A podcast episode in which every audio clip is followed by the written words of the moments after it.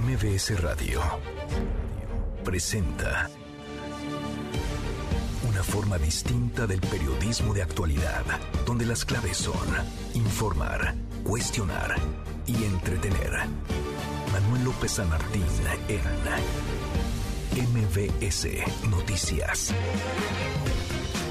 Martes, martes 13 de junio, la hora en punto movida.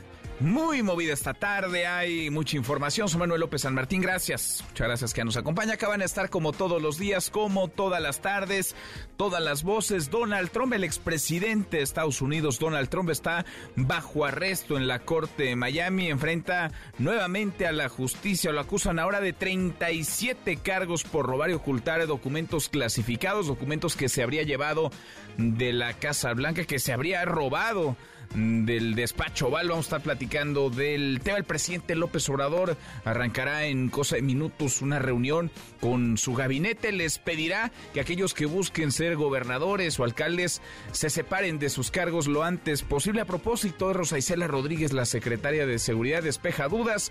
No será candidata al gobierno de la Ciudad de México. Se queda en el equipo del presidente López Obrador. Mucho que poner sobre la mesa tarde. Arrancamos con las voces y las historias.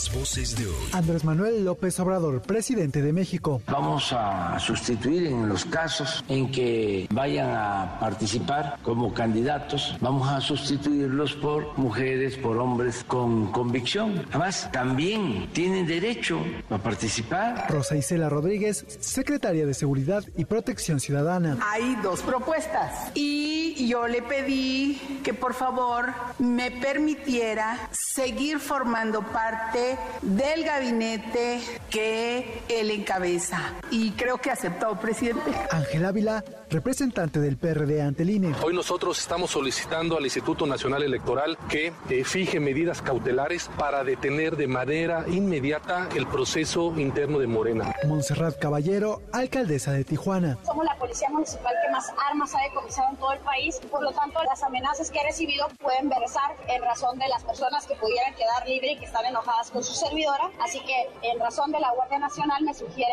vivir en el cuartel por mi seguridad. Son las voces de quienes hacen la noticia, los temas que están sobre la mesa y estas las imperdibles eh, de martes, martes 13 de junio. Vamos, vamos con la información. El expresidente Donald Trump está bajo arresto en la corte de Miami. Enfrenta nuevamente a la justicia. El expresidente estadounidense detenido se le acusa de 37 cargos por robar y ocultar documentos clasificados que se habría llevado de la Casa Blanca. Es la primera vez en la historia de Estados Unidos que un presidente enfrenta cargos federales. Aunque Trump fuera declarado culpable y terminara en la cárcel, aún así podría competir por la presidencia, vaya, podría hasta gobernar desde prisión afuera de la corte. Sus seguidores se dieron cita para defenderlo. El juicio es Trump y justo completamente, pero él va a demostrar si de verdad lo hizo o no lo hizo. Nadie sabe si lo hizo o no lo hizo, va a demostrar si lo hizo o no lo hizo. Porque ahora viene el problema del proceso de, la, de, de, de, las investigaciones. Le va a presentar los cálculos, ya está ahí. Ya empieza el juicio, los abogados defensores, la fiscalía y todo empieza a su nivel normal. Alicia Bárcena será la nueva secretaria de Relaciones Exteriores en sustitución de Marcelo Ebrard, quien renunció ya el día de ayer. Busca la candidatura presidencial de Morena. El presidente López Obrador informó esta mañana que la actual embajadora de México en Chile tomará posesión de su cargo en unos 10 días.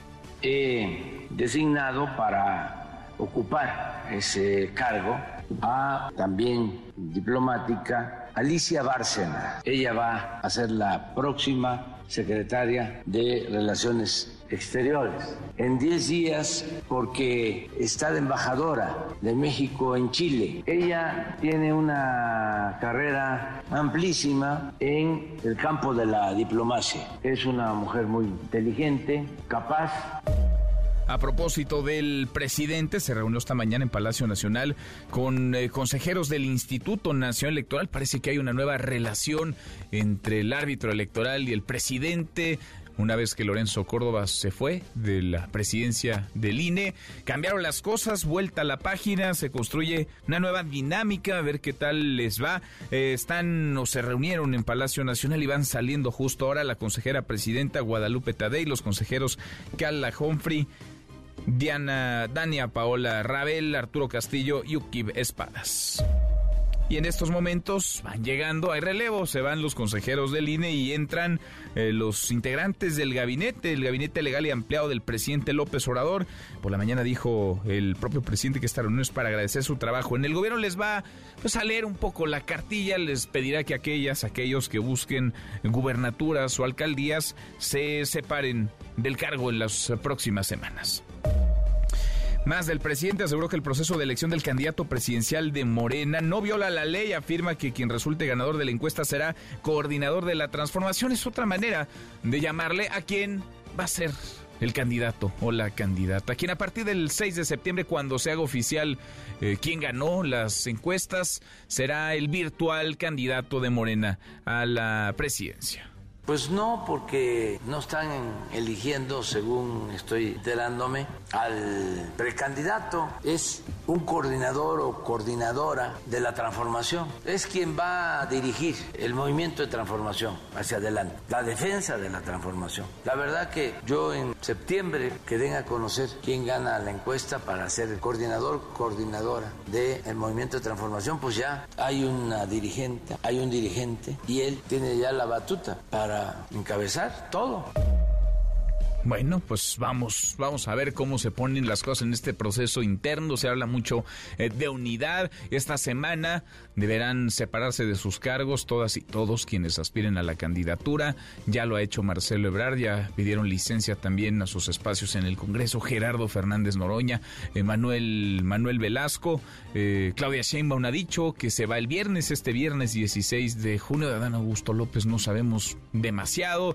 Hay quienes dicen que se irá, que renunciará en las próximas horas, pero no hay aún nada definido. Ricardo Monreal, el coordinador de Morena en el Senado, solicitó licencia para separarse del cargo en busca de la candidatura presidencial. En la Gaceta Parlamentaria de la Comisión Permanente se notificó esta solicitud. Falta por separarse de su cargo eh, Adán Augusto López, Claudia Sheinbaum. Por cierto, la, la salida, la licencia de Monreal será efectiva a partir de este viernes, viernes a las 4 de la tarde por su parte, la secretaria de Seguridad y Protección Ciudadana, Rosa Isela Rodríguez, eh, dice que no se va del gabinete, que no buscará un cargo de elección popular. Se le mencionaba eh, con frecuencia como aspirante a la jefatura de gobierno de la Ciudad de México. Ella esta mañana así, así cerró esa posibilidad hay dos propuestas y yo le pedí que por favor me permitiera seguir formando parte del gabinete que él encabeza. Un gabinete histórico, un gabinete que tiene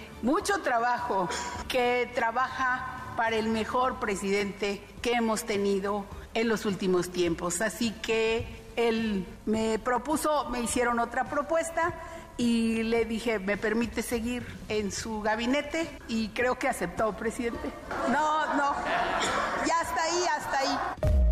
Bueno, se queda entonces, se quedará en la Secretaría de Seguridad. Se le mencionaba también como relevo, ahora que Adán Augusto López eh, se separe del cargo en gobernación, que deje la Secretaría de Gobernación. Pero por lo pronto, lo que es un hecho es que Rosa Isela Rodríguez no buscará la candidatura de Morena a la jefatura de gobierno. Y a las buenas, porque como cada tarde, claro que tendremos buenas noticias. Querido Memo Guillermo Guerrero, ¿cómo estás? ¿Cómo estás, querido Manuel? Pues aquí sufriendo un poco del calor, ¿eh? La verdad, voy a ser sincero, si estamos sufriendo un poquito en, en todo el país. Pero bueno, hoy vamos a hablar de voces. Ah, pasaron varias noticias relacionadas con las voces. Una de ellas muy triste que murió Rubén Moya, el, actor de doblaje que ha hecho muchísimas... La voz de Morgan Freeman, por ejemplo, de murió Rubén Moya. Pero la otra noticia es que viene una nueva canción de los Beatles. Entonces vamos a hablar de eso. ¿Nueva canción? Viene una nueva canción de los Beatles. ¿Cómo se ya la anunció Paul McCartney. ¿En serio? Sí, que este año sale una nueva canción. Órale. Platicaremos de Platicamos en un rato. Gracias, Memo. Gracias, Manuel. Guillermo Guerrero, Alex Orbañanos, Alejandro Orbañanos, ¿qué traes hoy en Deportes? Buenas tardes. Saludos, Manuel, desde Las Vegas, Nevada, la selección mexicana que ya entrenó esta mañana. Te contamos todos los detalles previo al partido importante de los Estados Unidos. Leonel Messi que declara que no va, que no va a estar en el Mundial de 2026, no habrá sexto Mundial para Messi y hay nuevo campeón en la NBA. Te platicamos de esto y mucho más en las próximas horas. Lo platicamos, Alex Alejandro Bañanos. Hasta aquí el resumen con lo más importante del día. Bueno, le platicaba ya es temporada de destapes por un lado y de renuncias o separaciones del cargo por el otro, las seis corcholatas de Morena, los seis, las seis que buscarán la candidatura presidencial para 2024, deberán separarse de sus cargos a más tardar este viernes, viernes 16 de junio, el 19 arrancan campaña, no le dicen campaña, pero es campaña, para todo efecto práctico, es campaña o pre-campaña en el menor de los casos. Y vendrán también otras, pues otras eh, renuncias, vendrán otros anuncios, vendrá un reacomodo de fichas en el tablero porque se irán por lo pronto, dos secretarios de Estado, Marcelo Ebrard y Alicia Bárcena a la Cancillería. Adán Augusto López dejará gobernación. ¿Quién va a quedar en ese cargo? Y de ahí para abajo, porque hay quienes ocupan hoy una Secretaría de Estado y buscan, intentarán ser candidatos a gubernaturas, alcaldías. El presidente López Obrador arrancará una reunión con ellos en cosa de minutos para que puedan tener claridad en las fechas, en los tiempos y le avisen, mucha molestia, quiénes se van y quiénes se quedan. De eso queremos platicar con ustedes esta tarde. Los funcionarios del gobierno federal que aspiren a un cargo de elección popular, que busquen gubernaturas, que busquen alcaldías, deben renunciar a sus puestos, ¿sí o no? Opine arroba MBS Noticias, nuestro WhatsApp 5524-99125, viene el teléfono en cabina 5166 1025. Ahora volvemos con toda la grilla que no es poca en el paisaje eh, nacional. Antes está bajo arresto eh, Donald Trump en Florida. Max Aub, Max, ¿cómo te va? Muy buenas tardes. Max, te escuchamos. Adelante, Max Aub, muy buenas tardes. No, no eh, tengo a... Ahí estás. El expresidente... Sí, sí, sí, te escuchamos, Max. Sí, buenas tardes. El expresidente Donald Trump se ha declarado ya no culpable, no quiso que le leyeran sus cargos y prácticamente hace apenas unos minutos salió ya de la Corte Federal de Miami, eh, se dirigirá eventualmente hacia el aeropuerto para subirse a su avión y eh, pues irse a New Jersey donde tiene programados algunos eventos. Antes de que esto sucediera, por supuesto, eh, pues hizo todo un, un trayecto a lo largo de Miami y pues eh, muchos manifestantes, muchas personas, pero todos los detalles te los puedo dar más adelante, Manuel. Lo platicamos al rato entonces. Gracias, Max. Claro que sí. Muy buenas tardes, Max Saúl, que está en eh, Florida, en Miami, Florida. Entonces, eh, Donald Trump bajo arresto, eh, Donald Trump detenido. Es la primera vez, vaya, para él la segunda, pero es la primera vez en que un presidente, expresidente norteamericano es llevado ante la justicia y arrestado. En esta ocasión a Donald Trump se le acusa de 37 cargos por robar y ocultar documentos clasificados que se habría robado, que se habría llevado de la casa de la Casa Blanca. Parte de la mañana en otro tema, volvemos con Donald Trump. Rocío Méndez, Rocío, ¿cómo te va? Muy buenas tardes. ¿Qué tal, Manuel? Muy buenas tardes. De hecho, en estos momentos está dando declaraciones Guadalupe Tadei. Estamos un poco lejos como para poder acercarte el micrófono, pero acaba de concluir esta reunión de la cual así se expresó el presidente Andrés Manuel López Obrador hoy por la mañana. No hay una agenda definida, es una conversación con el propósito de trabajar en forma coordinada, que actúe el INE con absoluta autonomía, que no dependa ni del gobierno ni de grupos oligárquicos, que se respete la voluntad del pueblo, que se destierre para siempre el fraude electoral hay condiciones inmejorables para inaugurar una etapa nueva. Hacen falta algunos ajustes a la legislación, pero lo más importante de todo es que las autoridades electorales sean auténticos demócratas, no empleados de las minorías, como ha sucedido. Legalizaban, legitimaban fraudes electorales. Entonces ojalá se inaugure una etapa nueva. Me gustó y ya lo expresé la actitud de la presidenta del INE, que se redujo el sueldo. Establecemos comunicación contigo. Platicamos, claro que sí. Gracias, eh, muchas gracias, Rocío. Buenas tardes. Muy buenas tardes. Movidas las cosas en Palacio Nacional, salen los consejeros del INE, se reunieron con el presidente López Obrador, entran los integrantes del gabinete presidencial, tendrán una reunión encerrona con el presidente. La hora y cuarto, pausa, volvemos, volvemos, hay más. Siga a Manuel López San Martín en redes sociales. Twitter, Facebook y TikTok. M. López San Martín. Continúa con la información con Manuel López San Martín en MBS Noticias. MBS Noticias con Manuel López San Martín. Continuamos. Seguimos casi, llegamos a la media hora con 20. ¿Qué tal el calor? El calorón que se dio en buena parte del país. Tremenda ola de calor con temperaturas por arriba de los 40, 45 grados en varias entidades, sensaciones eh, por eh, superiores a los 50 o 55 grados. Vaya, esto eh, lleva no solamente a los ciudadanos a resguardarse, a tratar de contener el calorón, sino a las autoridades a tomar decisiones para evitar que esta tremenda ola afecte impacte negativamente eh, la salud de las eh, personas. ¿Cómo anda el calor en Nuevo León, Denis Leiva? Denis, buenas tardes, ¿cómo te va? ¿Qué Manuel? Muy buenas tardes. Pues en medio de esta onda cálida que azota al Estado y a todo el norte del país, las autoridades de la Secretaría de Educación Local informaron que se implementará un esquema de clases semipresenciales. Pero ojo, solo aplicará en escuelas con aulas móviles o que no cuenten con ventiladores, aire acondicionado o electricidad. Esta medida aplicará desde el día de hoy y hasta el 20 de junio. En el documento se menciona que solo se permitirá a estos planteles dos horas de clases presenciales, mientras que el resto de su jornada la podrán seguir desde casa en un modelo de clases a distancia. Y Manuel, sobre este difícil panorama climático, el director de Protección Civil aquí en Nuevo León, Eric Cavazos, también informó que se va a implementar un operativo de hidratación para atender a toda la población que tiene la necesidad de estar en la calle. Vamos a escuchar, si te parece, a Erika Vaz.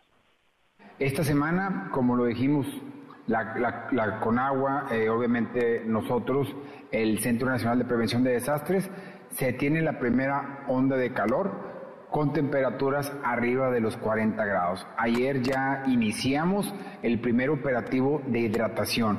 Es muy importante eh, las recomendaciones que ahorita en un momento más les vamos a dar para la cuestión de hidratarse. y bueno, este es un pronóstico extendido y si ustedes ven en los próximos días las temperaturas oscilarán entre 38 y 40 y la sensación térmica la tendremos arriba de los 42 o 44 grados. Manuel, así este caluroso panorama desde Nuevo León. Bueno, pues sí, así andamos en todo el país y allá, allá no es la excepción. Gracias, Denny. Buenas tardes. Muy buenas tardes. Eh, ¿Qué es esta onda de calor? ¿Cuántos días más eh, de calores extremos tendremos en nuestro país? Le agradezco estos minutos a Patricia López del Servicio Meteorológico Nacional. Eh, Patricia, gracias. ¿Cómo estás? Muy buenas tardes. Hola, ¿qué tal Manuel? Es un gusto estar aquí con ustedes. Gracias por platicar con nosotros. A ver, ¿qué, eh, digamos, eh, por qué estamos en donde estamos? Es una ola de calor que está afectando a cuántos estados del país, Patricia. Pues prácticamente a toda la República Mexicana. Pero mira, vamos a comenzar eh, por partes definiendo qué es una onda de calor. Y bueno, vamos a, a, decir que en determinada región, en un periodo de más o tres días consecutivos, es cuando se mantiene esta temperatura máxima promedio. Y bueno, esta onda de calor es ocasionada por un sistema anticiclónico en niveles medios de la atmósfera. Ahora, ¿esta onda es, cíclica o por qué se da, se está dando en este, en este momento? Mira, eh, prácticamente ahorita tenemos un anticiclón, este sistema anticiclónico, eh, eh, digamos que sobre gran parte del territorio nacional y esto lo que ocasiona son estas altas temperaturas. Eh, como te decía, la República Mexicana, eh, todos los estados están por arriba de los 30 grados Celsius y las temperaturas máximas superiores a los 45 grados Celsius los estamos estimando para este día en el estado de Sinaloa, en Nuevo León y en Tamaulipas, pero prácticamente toda la República Mexicana con estas altas temperaturas. Toda la República arriba de los 30 grados centígrados. ¿Hasta cuándo? ¿Cuánto tiempo va a durar esta onda de calor? Mira, eh, vamos a platicar un poco que esta tercera onda eh, de calor dio inicio a principios de este mes de junio y estamos eh, sintiendo como se han estado dando cuenta durante estos días estos, este ambiente caluroso y prácticamente estamos considerando que dure lo que resta de esta semana y pues muy probablemente parte de la próxima semana también, algunos días, podríamos estar sintiendo todavía estas altas temperaturas. Nos falta todavía, nos faltan unos días esta semana y parte de la que viene. Es una onda que podría regresar, eh, digamos, eh, el verano, pues el verano está apenas asomándose. Eh, ¿Podría haber otras ondas de estas, de estas características, otros calorones como los que estamos sufriendo los mexicanos? Mira, eh, te comento que se estuvieron, bueno, que se, pronosticaron esta, al menos cuatro ondas de calor, ya vamos en la tercera. Eh, hacemos un recuento que la primera se presentó entre el primero de abril eh, y esta fue la que afectó con 45 grados Celsius parte de los estados del noreste, occidente, centro, oriente, sur y sureste de la, del país y también la península de Yucatán. También parte del Valle de México se vio afectado por esta primera onda de calor. En la segunda, eh, comenzó también el pasado 3 de mayo, ahorita ya llevamos la tercera y pues este podría estimarse una cuarta eh, respecto a lo que comentas con el pronóstico que fueron de cuatro olas de calor. Bueno, ¿esta es la más intensa o, ha habido otras o vendrán otras más intensas, Patricia? Pues mira, ahorita podríamos hablar que eh, está siendo afectado por prácticamente todo el territorio nacional, entonces sí podríamos eh, comentar que es una onda significativa de calor. Bueno, pues seguimos al habla, vamos a ver, vamos a ver qué tal nos termina de tratar esta, esta onda de calor. Por lo pronto, hoy temperaturas por encima de los 30 grados centígrados en todas las entidades del país. Patricia, muchas gracias. Sí, por nada, hasta luego. Hasta muy pronto, muy buenas tardes. Eh, temperaturas extremas, por arriba de los 45 grados en varios estados, en Nuevo León, por ejemplo, en Sinaloa, pero todo el país por arriba de los 30 grados. Tremendo, tremendo el calor. Le damos, le damos un giro a la información. ¿Cómo andará la inseguridad en Tijuana? Que la alcaldesa de aquella ciudad, Montserrat Caballero, eh, vivirá temporalmente en un cuartel militar. Tiene varias amenazas por parte del crimen organizado. Antonio Maya, Antonio, buenas tardes, ¿cómo estás?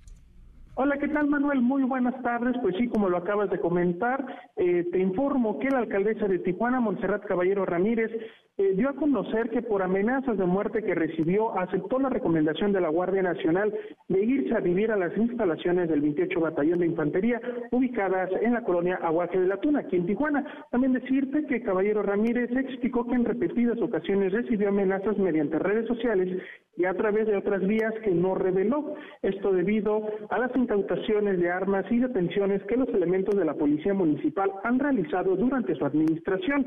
Mencionó que del 2021 a la fecha, un total de 1.500 armas le decomisaron a miembros de distintos grupos criminales que operan en la ciudad, así como la detención de 56 generadores de violencia. Manuel abundó que ante estos resultados los miembros del crimen organizado están molestos con su gobierno. También, eh, eh, Manuel, comentarte, eh, escuchemos lo que dijo la presidenta municipal de Tijuana, Montserrat Caballero Ramírez. Bueno, están las amenazas en internet, están otras que no puedo, que no puedo revelar, en fin, este, yo creo que las situaciones no son amenazas a mi persona, sino a los resultados de la policía municipal y no son, no es que su servidora esté cuidada y los ciudadanos no, al contrario, por ser la presidenta municipal de más resultados en materia de seguridad en todo el estado, pues están previniendo alguna situación conmigo. Mi familia me apoya, mi familia me apoya y seguimos, seguimos trabajando. Mi familia sigue viviendo aquí, es mentira que estamos viviendo en Estados Unidos. Manuel, también informarte que la alcaldesa aseguró que cuenta con el total apoyo de su familia y de elementos de la Guardia Nacional que la acompañan junto con su equipo de seguridad interno a los eventos o lugares que visita. Manuel, la información desde Baja, desde Tijuana, Baja California. Bueno, pues qué, qué complicada eh, situación la alcaldesa que debe refugiarse y que vivirá temporalmente en un cuartel militar. Así el clima de violencia. Gracias, eh, muchas gracias, Antonio. Eh, un gusto, Manuel, un saludo al auditorio. Muy buenas tardes. Claro, la alcaldesa puede irse a vivir a un cuartel militar, no pueden hacerlo así los ciudadanos. Si la alcaldesa no puede garantizar su propia seguridad, ¿qué será de la sociedad? ¿Qué será de los tijuanenses? En fin, volvemos a Palacio Nacional. Llegaron ya, están llegando integrantes del gabinete legal ampliado del presidente López Obrador. Rocío Méndez, Rocío, buenas tardes otra vez. ¿Qué tal, Manuel? Muy buenas tardes. Desde el mediodía se observó su ingreso por goteo. Se fueron incluso juntando en torno al ingreso por calle Corregidora y en esa línea hasta que poco a poco pudieron pasar, ya están todos adentro. Hay que destacar que una vez que participó en esta sesión con consejeros del Instituto Nacional Electoral, pues el primero en ingresar fue el secretario de Gobernación, Adán Augusto López, que como la gran mayoría de sus compañeros ingresó en absoluto hermetismo Hay que destacar que se hicieron un montón de cuestionamientos a los funcionarios públicos, Manuel, sobre su permanencia en el equipo del presidente Andrés Manuel López Obrador. Ninguno se detuvo a platicar con la opinión pública, solamente a lo lejos destacaron, por ejemplo, los secretarios de Salud, Jorge Alcocer, y de Turismo, Miguel Torruco, que se mantendrán en el gabinete del presidente López Obrador. Y al preguntarle directamente también a la distancia a César Yáñez, el subsecretario de Desarrollo Democrático, Participación Social y Asuntos Religiosos de la Secretaría de Gobernación, si se quedaba en la dependencia o se iba con Adán Augusto López, él simplemente dijo, yo voy a esperar a lo que diga el señor. Y nosotros también estamos, Manuel, a la espera de que salgan estos funcionarios públicos. Bueno, entonces se fueron los consejeros del INE y llegaron los integrantes del gabinete del presidente López Obrador Rossi. Hubo relevo, pues, en Palacio.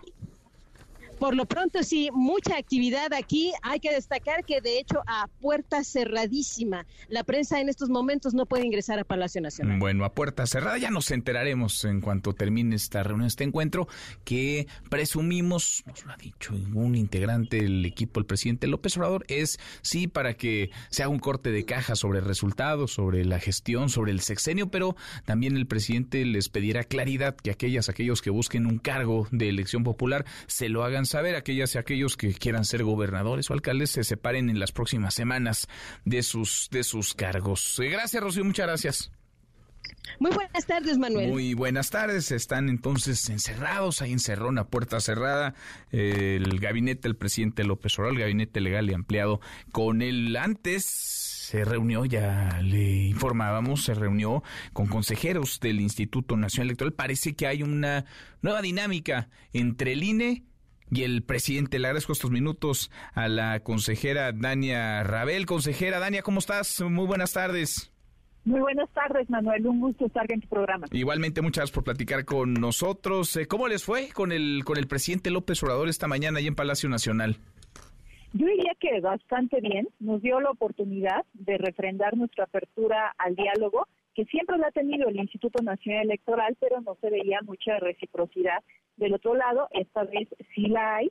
Y creo que es importante siempre que exista un diálogo en una democracia para que podamos trabajar desde el ámbito de nuestras atribuciones en plena colaboración en lo que a cada quien nos corresponde. Se acabó el eh, choque, se acabó la confrontación, es una es una nueva dinámica, es digamos una nueva historia, un nuevo capítulo en la historia en la relación entre el INE y el presidente. Desde luego nosotros lo que pedimos es que exista un diálogo respetuoso de ida y vuelta, con pleno respeto también sobre todo a nuestra autonomía, en donde incluso también en el ámbito presupuestal se nos permita, como lo hemos pedido siempre, explicar cuáles son nuestros requerimientos, por qué pedimos lo que pedimos y se tenga también esa sensibilidad para que se pueda aprobar lo que nosotros vamos a requerir para el próximo proceso electoral 2024, que además pues va a ser eh, muy demandante eh, realmente por muchos motivos, ¿no? Primero porque tenemos la renovación de todos los cargos federales, el Congreso de la Unión, la Presidencia de la República, pero también en el ámbito local vamos a tener 32 elecciones concurrentes, algo que nunca había ocurrido en nuestra historia, y además también se van a renovar dentro de eso a nueve titularidades de gubernaturas y más de 19.600 cargos locales. Entonces sí es importante que tengamos mucha colaboración, mucha comunicación para que eso pueda fluir mejor. Eh, ¿No les tiró línea el, el presidente, consejera? Porque hay quienes decían, bueno, es que antes había confrontación en el INE de Lorenzo Córdoba o encabezado por el consejero Lorenzo Córdoba. Ahora habrá un INE supeditado. ¿Les tiró línea el, el presidente? Te voy a decir expresamente algo que dijo. Dijo, respetamos la autonomía de ustedes. Yo en particular, con esa frase me quedo. Eh, creo que es importante también que, que lo sepa la ciudadanía y que lo haya expresado así tan directamente el presidente de la República no se va a meter con ustedes, los va a dejar eh, trabajar autonomía respecto, digamos, a la, a la autoridad electoral. No importa si nunca has escuchado un podcast o si eres un podcaster profesional. Comunidad Himalaya. Radio en vivo. Radio en vivo. Contenidos originales y experiencias diseñadas solo para ti. Solo para ti. Solo para ti. Himalaya. Descarga gratis la app.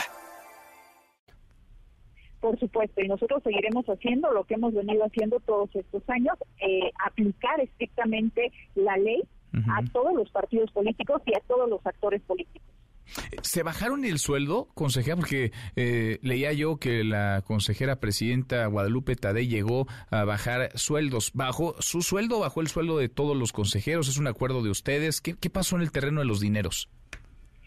No, esa fue una determinación personal que ella tomó, el reducirse el salario, pero no es una determinación eh, no solamente que se haya a lo mejor socializado con el resto de consejeros y consejeras, ni siquiera le incumbe, por ejemplo, le compete que no ella pudiera hacer esa determinación ¿no? en los sueldos de, las y los consejeros. Mm, de acuerdo, es una determinación, digamos, eh, de carácter personal. Pues hay una nueva eh, relación, una buena dinámica, una nueva forma de relacionarse entre el presidente López Obrador y el INE. Ojalá, por el bien de todos los mexicanos y de los procesos electorales, ojalá eh, fluya sin sobresaltos, sin choques, sin confrontación. Consejera, muchas gracias. Gracias, Dania. Gracias a ti, Manuel. Gracias, muy buenas tardes. Dania Rabel, consejera del Instituto Nacional Electoral, estuvieron eh, sentados a la mesa con el presidente López Obrador esta mañana en Palacio, nos dice eh, la consejera Rabel. Respetamos la autonomía del INE, palabras del presidente hacia ellos. Parece que con la salida de Lorenzo Córdoba de la presidencia del instituto, se ha generado, se está generando una nueva dinámica, una nueva relación entre consejeras, consejeros electorales, entre el árbitro, la autoridad electoral y el presidente López Obrador. La hora con 36, pausa, volvemos, volvemos, hay más. Redes sociales para que siga en contacto: Twitter, Facebook y TikTok. M. López San Martín. Continúa con la información con Manuel López San Martín en MBS Noticias. Ya estamos de regreso. MBS Noticias con Manuel López San Martín. Continuamos. En MBS Noticias. Diana Bernal. Diana, qué gusto, qué gusto escucharte, qué gusto saludarte como cada semana en este espacio, en estos micrófonos. 90%, casi el 90% de las instituciones de asistencia privada han informado sobre el destino de los eh, donativos que recibieron. Son, pues son bastante transparentes, Diana, a diferencia de otros y de otras. ¿Cómo te va?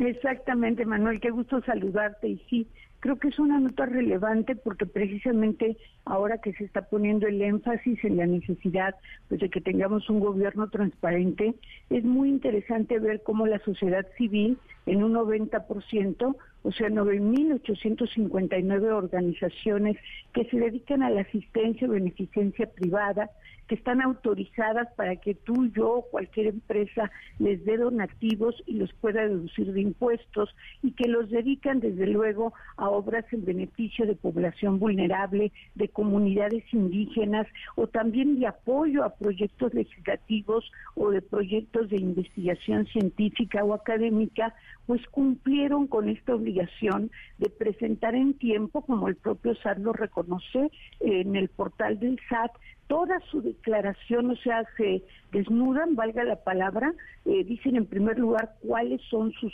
ingresos, tú sabes que luego por ahí algunas de estas organizaciones se les ha criticado mucho, bueno, pues allí puedes ver exactamente en el año pasado qué ingresos recibieron, qué donativos recibieron, quién se los dio, si se los dio una persona moral mexicana, una persona moral extranjera o una persona física, y lo que es más importante, Manuel, puedes ver todas y cada una de las actividades que realizaron con ese dinero que se donó y también eh, en qué consistieron y cuál fue la población beneficiaria y la región beneficiada. Por poner un ejemplo, que estoy poniendo de ejemplo a Oxfam porque es información pública, pues Oxfam apoyó a senadores para hacer una iniciativa que ayude, apoye a los trabajadores de plataformas digitales que luego pues no tienen este, seguridad social ni derechos laborales. Y también pues hizo varios proyectos de apoyo directo a las mujeres, por ejemplo, en la región de Puebla, y informa el total de sus ingresos. Y así lo hicieron 9.859 organizaciones, cada gasto, cada ingreso, cada donativo y el total. Entonces yo creo que otra cosa que quiero comentar rápidamente, Manuel, es que el SAT tiene un perfil de nuevo milenio, perdón, una plataforma de nuevo milenio donde puedes entrar tú, yo, el que quiera del auditorio y simplemente dando el nombre de la organización puedes ver toda la información publicada. Entonces creo que es un esfuerzo meritorio de la sociedad civil, pero también un ejemplo de plataforma de primer mundo que tiene el SAT con toda esta información que pudo alimentar. Interesantísimo, pues solo el 10%, digamos, no ha eh, terminado, terminado de transparentar eh, los ingresos, los donativos que reciben, pero el 90% lo, lo hicieron, Diana, cumplieron, pues, y eh, dijeron de parte de quién y qué hicieron con esos donativos, con esos recursos. Diana, gracias, qué gusto como siempre. Gracias, Manuel, feliz tarde, muchas gracias. Muy buenas tardes. Los numeritos del día. Citlali Sáenz, Citlali, qué gusto, qué gusto saludarte, ¿cómo estás? ¿Qué tal, Manuel? Buenas tardes a ti, buenas tardes también a nuestros amigos del auditorio. Te presento a continuación cómo están operando en este momento los principales indicadores del mercado cambiario y bursátil. El Dow Jones Industrial avanza 0.33%, gana el índice tecnológico Nasdaq 1.73% y también gana el S&P BMW de la Bolsa Mexicana de Valores 0.30%. Se cotiza en 54.442.58 unidades. En el mercado cambiario, el dólar en ventanilla bancaria se compra en 16 pesos con 67 centavos se venden 17 pesos con 70, el euro se compra en 18 pesos con 34, se venden 18 pesos con 83 centavos y finalmente te comento cómo se cotiza la criptomoneda más conocida, el Bitcoin, gana 0.08% y se compra en 445.890 pesos por cada criptomoneda. Manuel es mi reporte. Gracias, buenas tardes. muchas gracias, Itlali, muy buenas tardes. ¿Y si llenar tu carrito de súper también llena tu cartera? ¡Oh, sí! Recibe hasta 6 mil pesos de cashback comprando y ahorrando con HSBC. Entre más ahorras, más ganas. ¿Y si sí? Consulta más información en www.hsbc.com.mx diagonal sí. HSBC presenta Economía y finanzas. Eduardo Torreblanca. Lalo, qué gusto, qué gusto saludarte, ¿cómo te va? Igualmente, Manuel, me da gusto saludarte y poder saludar al público que nos escucha. Buenas tardes. Muy buenas tardes, Lalo. Ya sabemos que es importante ver lo que ocurre en Estados Unidos, sobre todo en el terreno eh, de las tasas de interés, para proyectar que podría venir en nuestro país. ¿Hay un probable, Lalo, incremento en tasas de interés en, en la Unión Americana? En la Unión Americana hoy se decidió y mañana habrá de darse a conocer oficialmente la decisión del Comité de Mercado Abierto de la FED, que es, digamos, la instancia que dentro de la Reserva Federal de Estados Unidos toma las decisiones en materia de política monetaria. Eh, y bueno, ya veremos mañana cuál fue la decisión que tomaron. Esta tasa de interés de referencia estaba en 0% desde el 16 de marzo del 2020 hasta el 17 de marzo del 2022 dos años después de mantenerla prácticamente en cero para incentivar la actividad económica, inició su incremento luego de que la inflación en Estados Unidos alcanzara en febrero del año pasado 7.9%. La tasa de interés de, eh, la tasa de interés de referencia se incrementa con el propósito, digamos, de encarecer el dinero, el costo del dinero y eso hace que la actividad económica decline y por ende haya un ambiente menos propicio para la elevación de los precios en la economía. Desde entonces ha incrementado en 10 ocasiones, Manuel, en 10 ocasiones consecutivas la tasa de interés de referencia que hoy se encuentra en 5%. Por cierto, hoy se dio a conocer hace poco más de 15 minutos, hoy se dio a conocer el Consumer Price Index, que es una inflación calculada sobre una canasta básica de productos y servicios de las zonas urbanas de Estados Unidos bajó por décimo primer eh, paso consecutivo, décima ocasión, décima primera ocasión consecutiva, lo que confirma que los precios sí efectivamente están bajando de manera consistente, está en 4% esa canasta y eso abre la posibilidad o habría abierto la posibilidad a que la Fed pudiera dejar sin cambios la tasa de interés de referencia, pero indudablemente existe también más la presión para que suba un mes más y demache de una, de una vez su, política antiinflacionaria y ya conocemos el día de mañana. El objetivo en, la Unión Americana es que la inflación quede, quede en 2%. Ah, los analistas estimaban en el 93% de los casos que en esta semana pudiera darse una última una última alza en las tasas de interés de referencia de un cuarto porcentual. Ya veremos mañana finalmente cuál fue la decisión que tomaron. Bueno, pues lo veremos y lo platicamos, Lalo. Le quitamos, eh, no le quitamos el, el, ojo, no le quitamos la atención. Veremos y veremos cómo impacta, ¿no? La decisión que tomen. Claro que sí, y difícilmente impactará la decisión en México por una razón. Nosotros tenemos un diferencial en tasa de interés muy alto, de seis puntos porcentuales.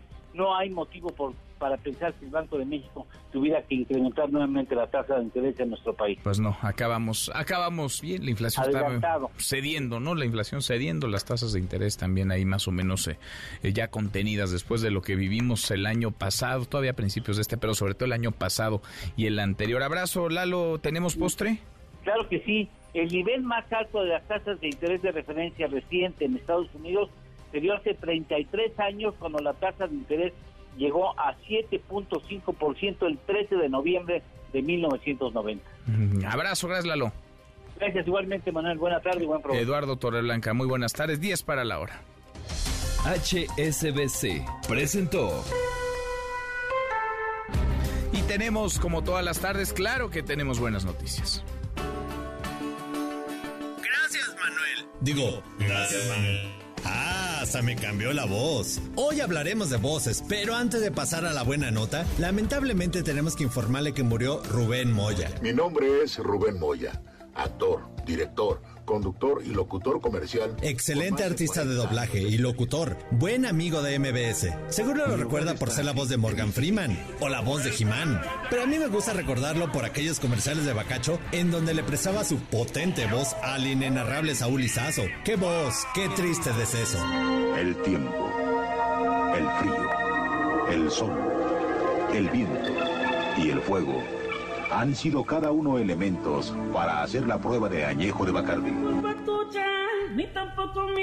Pero bueno, hablando de voces, le dejamos al Shakiro, el hombre que le está dando la vuelta al mundo por tener la voz de Shakira. Aquí le sale naturalita.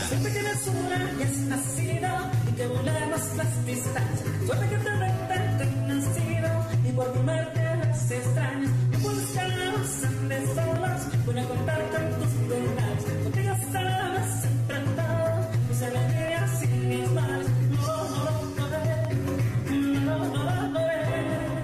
noticias de voces y de inteligencia artificial, Paul McCartney acaba de anunciar que Yoko Ono le pasó hace un tiempo una cinta de John Lennon que se oía bastante mal. Bueno, pues con la ayuda de la IA se pudo sacar la voz limpiecita del fallecido cantante y este mismo año saldrá lo que será la última canción de los Beatles. Espero que le salga bien el experimento, señor McCartney, no nos decepcione. Pero bueno, para terminar, Hablemos de otra voz, la de Homero Simpson, que se ha utilizado para hacer diferentes covers. Esa es completamente hecha con inteligencia artificial. Cántate la de Yo no sé mañana, mi Homero, y que tenga usted un feliz martes. yo no sé mañana, yo no sé mañana si estaremos juntos, si se acaba querido Guillermo Guerrero, ¿cómo estás? Muy bien, Manuel, ya no sabe uno en qué creer con esto de la inteligencia artificial. ya no. Ya no, hay que, hay que dudar un poco de todo y de todos. Sí, lo que platicábamos hace ratito es justo eso, que van a sacar una última canción de los Beatles ayudados con la inteligencia artificial, en donde limpiaron una grabación que tenía Yoko Ono, eh, que le pasaron a Paul McCartney, y pues con esto va a salir una última, última canción de los es un material inédito. Este. Inédito, inédito. Usaron como algunos pedacitos del documental de Get Back que sacó Peter Jackson. Y bueno, pues ya escucharemos cómo, cómo se escucha. ¿Y cuándo, Este año, lo, prometió para este, este año, Pero no, hay, no hay fecha, no hay fecha ni, O sea, primero habrá candidato Morena a la presidencia y después la nueva canción de los Beatles. Yo creo que sí, mi querido Manuel. yo creo que va a haber primero un candidato. Sí, 6 de septiembre. Yo creo que sí. Esperemos. Tenemos algunos boletos, mi querido. A ver, para ir a ver a quién. Donde en todos los lugares que vamos a darles hay clima para que no sufran el calor. hay, o aire acondicionado. Mentiras el musical. Abanico le dicen también en algunos. Que el abanico. En algunos estados del país. A ver. Mentiras el musical. Es súper obra, ¿eh? Deben de ir a verla. La golondrina, la golondrina con Margarita Sanz que los va a poner a llorar porque está muy buena. Men in Tutus, directo desde Nueva York en el Teatro Esperanza Iris y para el cine. Si quieren ir a ver cualquier película que ya viene la de Flash, la película de Flash, entonces pueden ir a verla, escriban a premios.mbs.com y díganos quién era su el favorito. Ah, ya con eso. Oye, el Flash, es que en verano se estrenan buenas, ¿no? Buenas películas, buenas películas. Eh, pero para la que quieran, ahí en Cinépolis, para el, cine que escojan, siempre y cuando haya boletos, y si no, pues no. Sí, no, pues no, porque no pues puede usted llegar si ya está ocupado. Aunque se te ha visto. Sí, sí, sí, siempre pasa eso. Yo me siento en las escaleras, como en los cines viejitos. Eres capaz. Gracias, Gracias, Manuel. Guillermo Guerrero 5 para la hora. Terminó la audiencia ya de Donald Trump, el expresidente de Estados Unidos, que estuvo bajo arresto algunas horas. Eh, va saliendo ya Max aún Max, saludos hasta Florida otra vez. Buenas tardes. Hola Manuel, qué gusto saludarte nuevamente. Efectivamente, el, bueno, la presentación ante la jueza eh, terminó alrededor de las 3 de la tarde con 12 minutos hora local. Eh, vimos salir a Donald Trump incluso del edificio, pero obviamente se dirigió a la camioneta que lo trajo. Eh, son 11 camionetas SUV y por alguna razón llevan ahí pues más de 40 minutos. En este instante, de hecho, están saliendo eh, y tardaron. Queremos pensar que se tardó en moverse para dirigirse a, donde vaya a ir. Nadie sabe con certeza eh, porque seguramente los policías eh, estarían cerrando las vialidades por donde van a circular, eh, como lo hicieron cuando, cuando llegó a la Corte Federal. Hay que recordar que pues duró apenas 11 minutos su presentación ante la jueza en donde le, leyeron los cargos por estos 37 estas 37 acusaciones que le están dando, 31 tienen que ver con los documentos y las otras seis, pues todo lo que tiene que ver con falsedad de declaración, con todo eh, eh, el proceso que trató de evitar Donald Trump.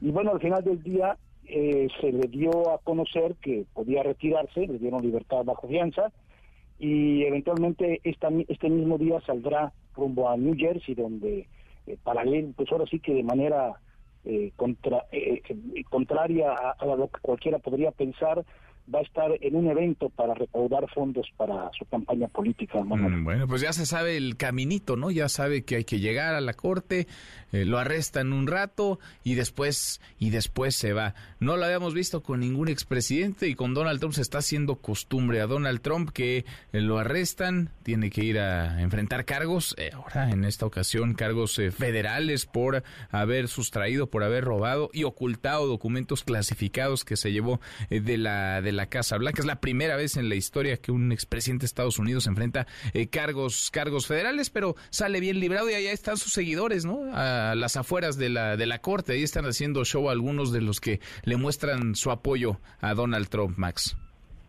Así es, eh, bastante menos seguidores de los que las propias autoridades estaban esperando y que ya estaban preparados para recibir y en todo caso pues dispersar cualquier eh, problema que se presentara. Pero bueno, afortunadamente no hubo mayor saldo rojo, todo salió en orden y pues ahora mismo se presume que podría pasar incluso por la pequeña Habana. Ahorita algunos manifestantes se han estado atravesando por las camionetas, las eh, policías han estado eh, controlándolos.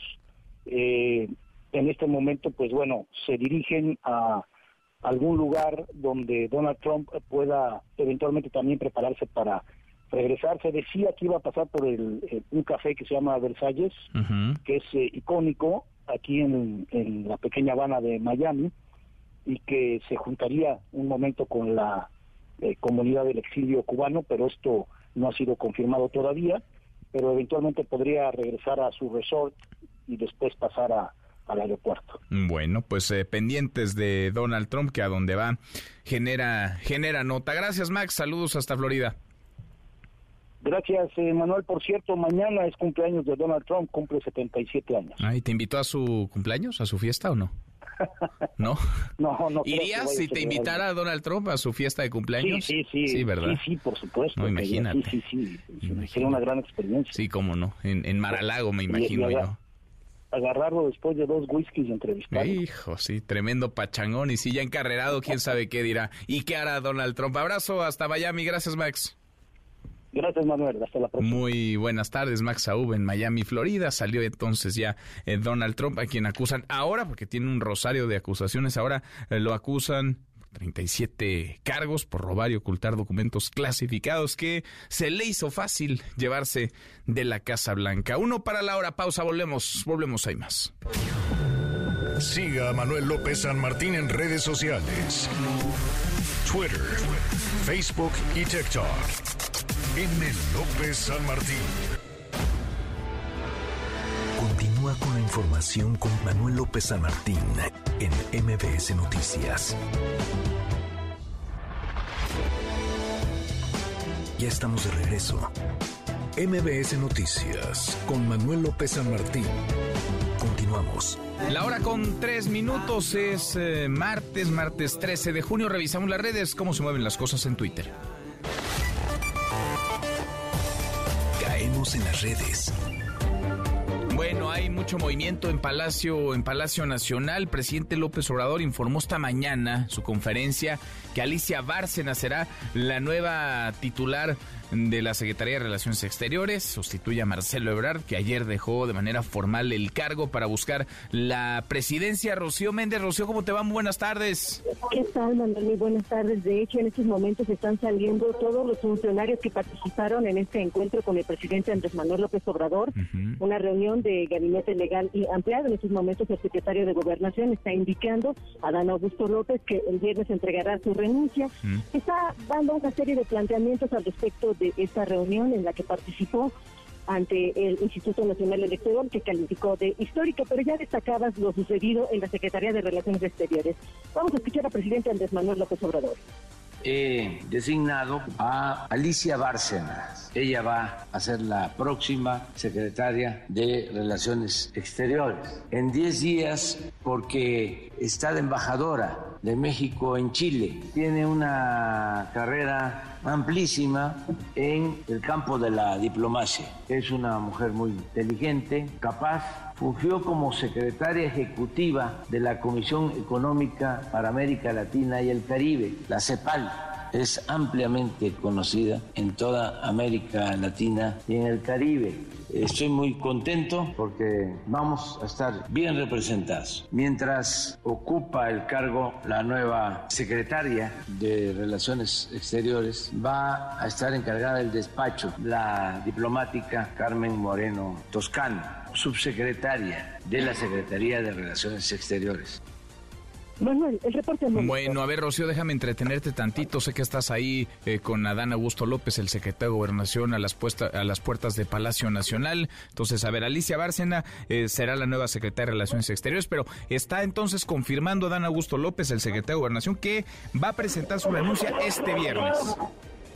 Sí, de hecho, él destaca que el próximo viernes es cuando va a participar de manera formal sobre esta decisión y toda esta algarabía que escuchas es porque acaba de salir el presidente Andrés Manuel López Obrador de Palacio Nacional. Mucho movimiento aquí, Manuel. Muchísimo movimiento. Bueno, volvemos contigo en un rato más. Gracias, gracias, Rocío. Hasta pronto. Hasta muy pronto, muy buenas tardes. Salen entonces los integrantes del gabinete. Nos faltaba, digamos, eh, la fecha de cuándo se separaría del cargo Adán Augusto López. Ya Claudia Sheinbaum ha dicho que será este viernes. Ricardo Monreal también ha solicitado licencia, pero será efectiva a partir de las 4 de la tarde del viernes. Nos faltaba Adán Augusto López porque ya Gerardo Fernández Noroña y Manuel Velasco eh, se separaron de sus, de sus espacios en el Congreso. Marcelo Ebrard renunció formalmente ayer y la sexta corcholata, Adán Augusto López, lo dice ahora, lo está declarando ah, fuera de Palacio Nacional anuncia que será este viernes cuando presente su renuncia para buscar la candidatura presidencial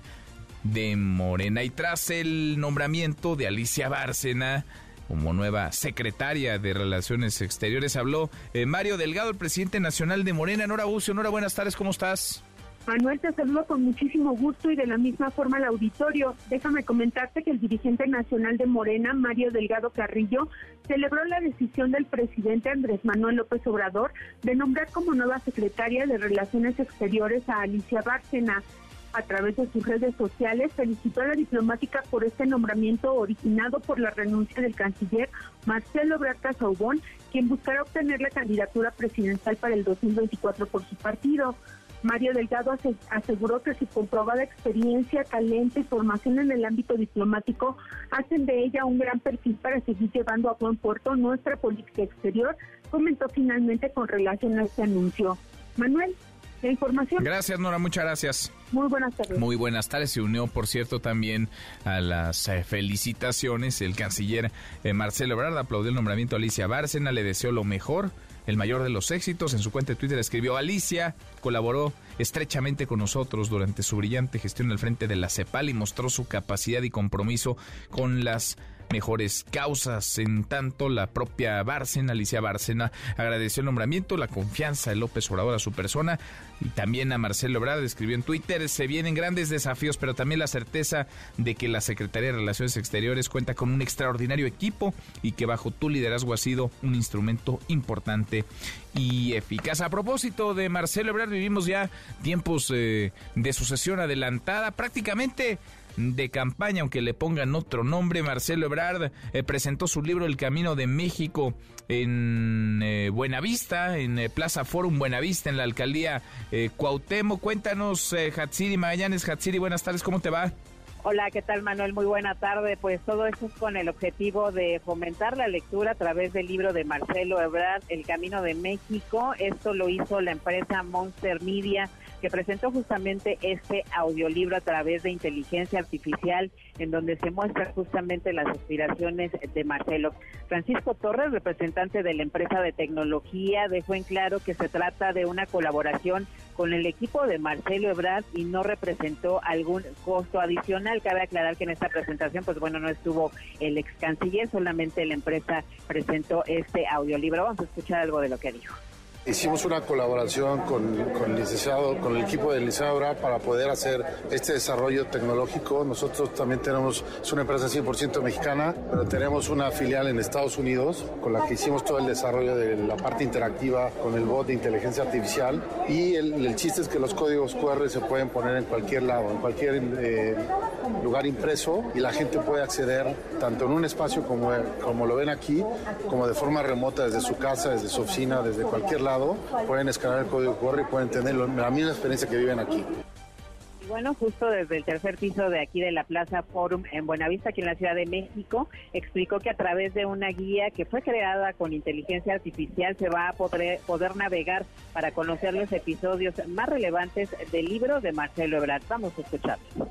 El objetivo de nosotros es acercar con la tecnología a este tipo de obras literarias a más gente. ¿Se va a poder leer todo el libro del No, la, asistente Carla eh, te lleva por partes del libro. Insisto, el libro está dividido en tres secciones, eh, mi ayer, mi hoy y lo que sigue.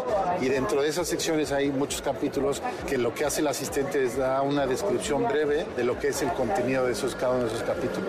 Entonces, de alguna forma te facilita, es como una especie de combinación de audiolibro, pero con una asistente virtual, ¿no? Que este es el que tú le vas diciendo por dónde quieres navegar y cuándo quieres navegar. Entonces él te va escuchando y te va poniendo el contenido de forma interactiva. Bueno, Manuel, con esto detalló que en aproximadamente media hora pues ya se podrá conocer el contenido de esta obra de Marcelo Ebrard, todo el prólogo o todo el contexto explicado de la mano justamente de esta inteligencia artificial. Solamente de momento va a estar en esta plaza, no va a ser algo itinerante, van a cambiar de libros posteriormente, pero bueno, arrancan justamente con el de Marcelo Ebrard. Manuel. Bueno, pues eh, qué casualidad que inician con, con ese, en fin, tiempos de campaña y parece que varios se echarán mano de la creatividad y de la tecnología, desde luego. Gracias, Hatsiri. Buenas tardes. Muy buenas tardes. Como Ricardo Monreal, por ejemplo, el coordinador de Morena en el Senado, que ya solicitó eh, licencia para separarse de su escaño, para dejar sus actividades legislativas, buscará la candidatura de su partido de Morena en 2024, pero eh, también estrenó hoy eh, su Monreality a través de redes sociales, eh, su propio reality. Va a ir presentando sus actividades diarias eh, de cara a la contienda, también aspectos de su vida personal. Aquí un pedazo, un fragmento de este Monreality. Al equipo se le ocurrió un reality show.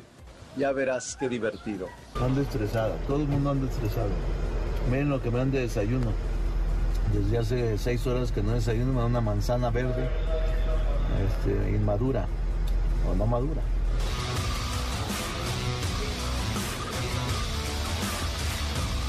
Eh, háblale a Yermin, yo llego a las 8. O sea, ya, todavía no me voy hasta el viernes, me voy. Pues ahí andan haciendo su luchita todos, eh, Ricardo Monreal con este reality, Monreality, pues. Y el diputado del Partido del Trabajo, Gerardo Fernández Noroña, la corcholata, digamos, que el PT pone sobre la mesa, afirmó que su campaña la va a realizar de manera milagrosa. También dice que en YouTube le va bien y analiza una forma de hacer campaña política desde ahí. Escuchamos a Gerardo Fernández Noroña.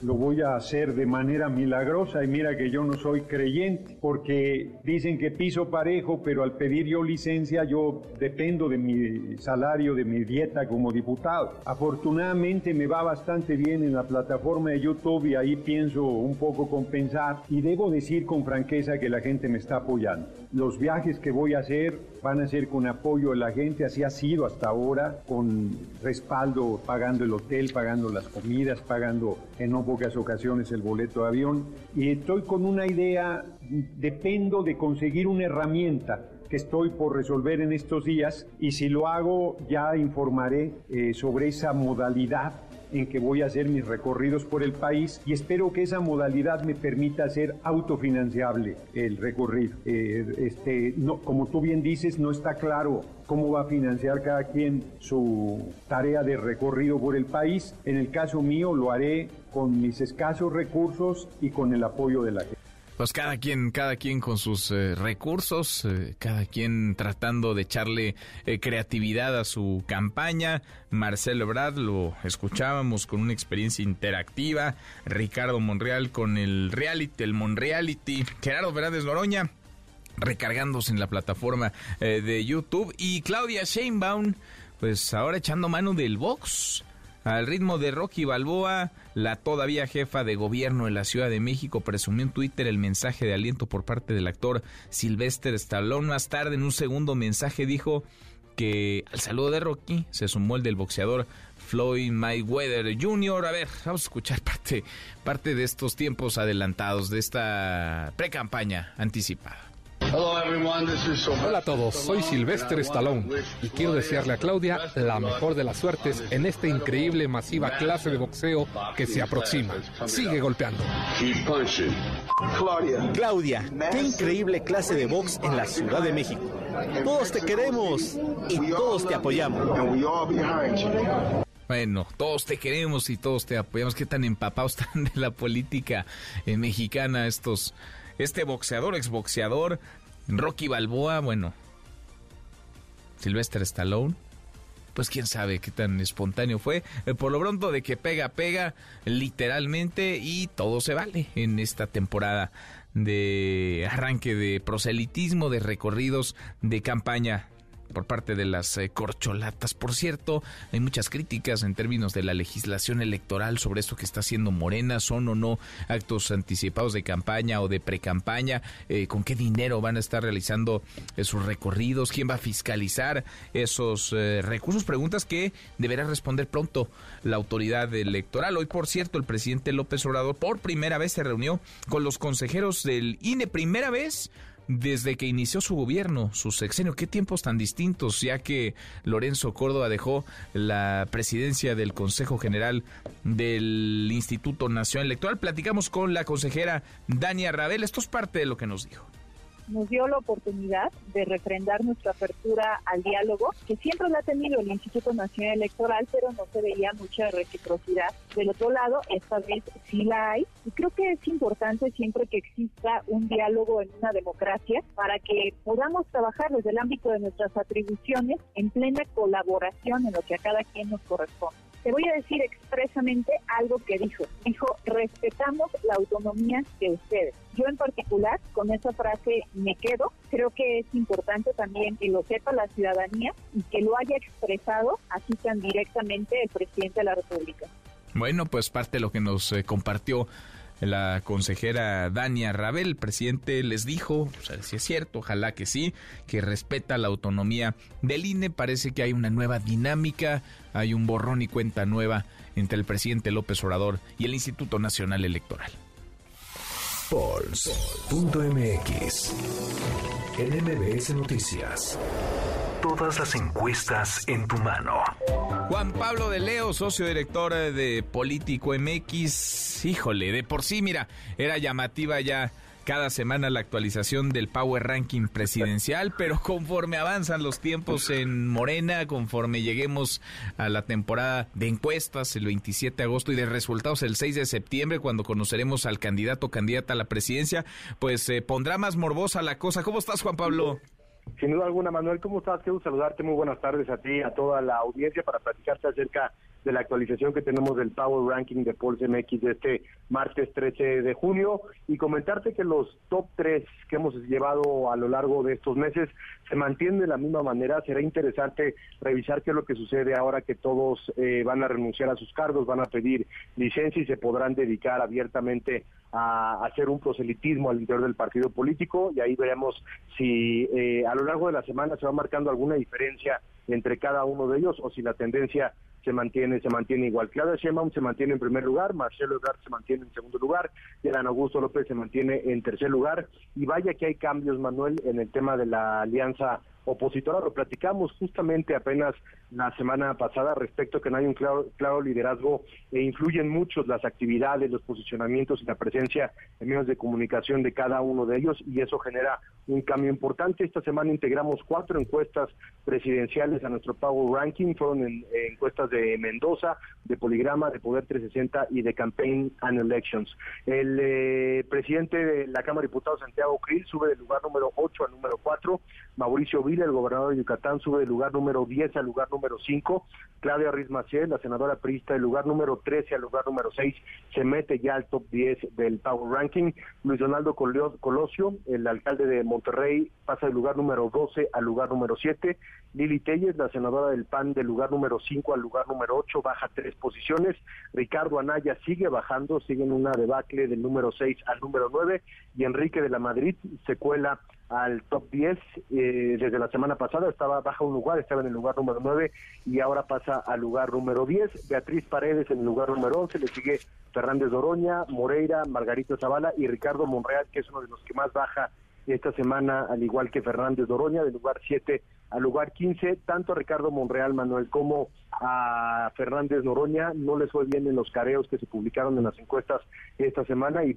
ahí se explica la debacle de ocho espacios, ocho lugares que se ve reflejado en nuestro Power Ranking de esta semana. Mm, pues interesantísimo. Me imagino que las presiones van a estar buenas. A ver, en el 1, 2, 3 siguen como han estado desde hace meses. Claudia Sheinbaum, Marcelo Ebrard, Adán Augusto López.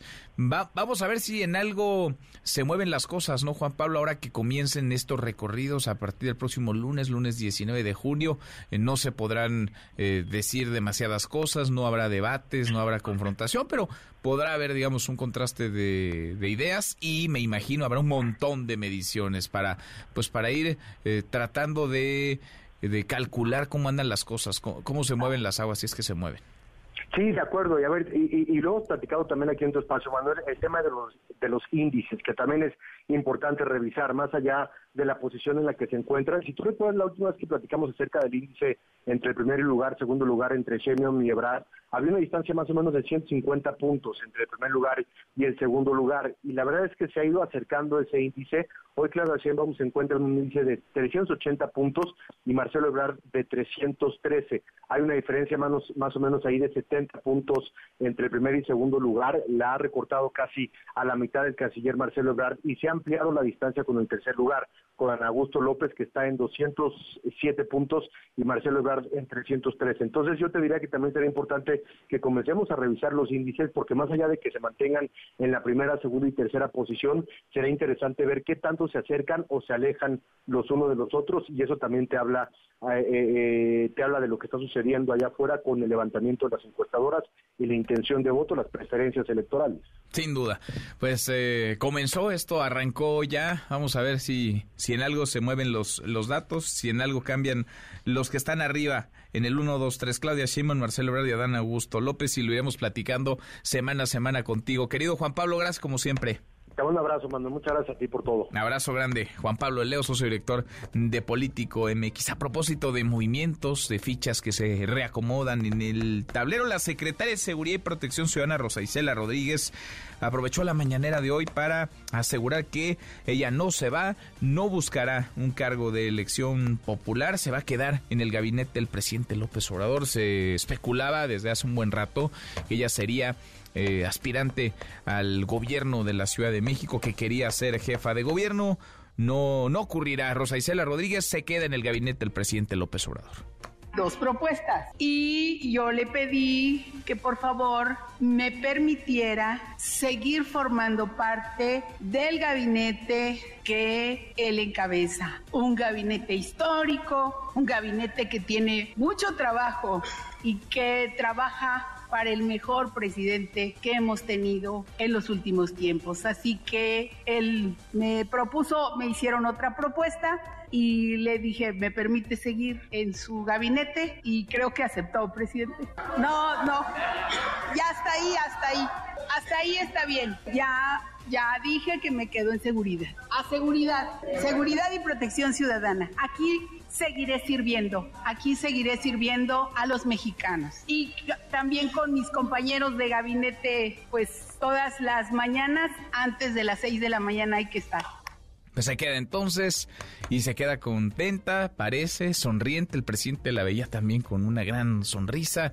Rosa Isela Rodríguez no se va, no se mueve del gabinete del presidente López Obrador, permanece como secretaria de seguridad. A propósito de seguridad, mire que hay pendientes, ¿eh? además de la grilla y de eh, todo lo, lo anecdótico que tiene ya esta contienda por 2024, la realidad, el crimen, la violencia, los temas que tendrían que ser urgentes, eh, prioritarios. Las autoridades en Zapopan han informado que son 10 los restos encontrados en la barranca del eh, Temspique, esto en el Zapopan. Cuéntanos, el Samarta Gutiérrez. El Samarta, ¿cómo te va? Muy buenas tardes. Gracias, eh, Manuel. Buenas tardes. Así es, recordarán que hace 15 días dábamos cuenta del hallazgo de restos humanos en la barranca del Tempisque, ubicada ahí al norte del municipio de Zapopan. Ya de acuerdo al trabajo que ha estado haciendo peritos eh, forenses, han encontrado que estas bolsas al menos corresponderían a 10 personas. Eh, continúan, eh, sí, realizándose asociaciones microscópicas de segmentos y confrontas de ADN para determinar identidades, por lo que no se descarta que estas 53 bolsas pudieran, eh, pudieran corresponder a más de 10 personas. Por lo pronto, informarte que ya se entregaron dictámenes de genética de tres de los ocho jóvenes eh, que trabajaban en un call center para que el Ministerio Público valore su entrega, Manuel, por lo que ya es cuestión de la Fiscalía de Jalisco la que determine si son ya todos los peritajes suficientes que se necesita para iniciar así ya con el trámite de la entrega de los eh, cadáveres. Sin embargo, este proceso sigue detenido porque resulta que familiares precisamente de este call center desaparecidos y asesinados ahí en Zapopan denuncian que viven todo un martirio, eh, martirio en espera eh, precisamente de los restos humanos. Incluso algunos han estado eh, acudiendo nuevamente al área de genética para solicitar información. Pero por lo pronto te presento el testimonio de Juan Estrada, tío de Juan Antonio Estrada Rivas, quien es el octavo desaparecido y así nos comparte su exigencia. Yo pido que me den el cuerpo, que ya, ya para terminar este, este calvario, este martirio, es lo que pido. ¿Cómo este? Como este, está en pedazos, están hechos pedazos. No he ido al CEMEFO yo, pero tenemos un, este, un dictamen que nos dieron y están hechos pedazos. No, no tengo ni la menor, ni la menor el pensamiento de la crueldad de esa gente. Eh, compartió el señor Juan Estrada que su sobrino le informó que cambiaría de trabajo. Él estuvo primero, Manuel, en el call center ubicado en la estancia. Luego se van a que encuentran ahí en la colonia Jardines Vallarta, donde apenas tenía cuatro meses laborando. Reveló que uno de sus compañeros fue el que invitó a su sobrino a formar parte de la nueva empresa y hoy no descarta que estuvieran trabajando bajo amenazas. Aquí la voz del señor Juan Estrada.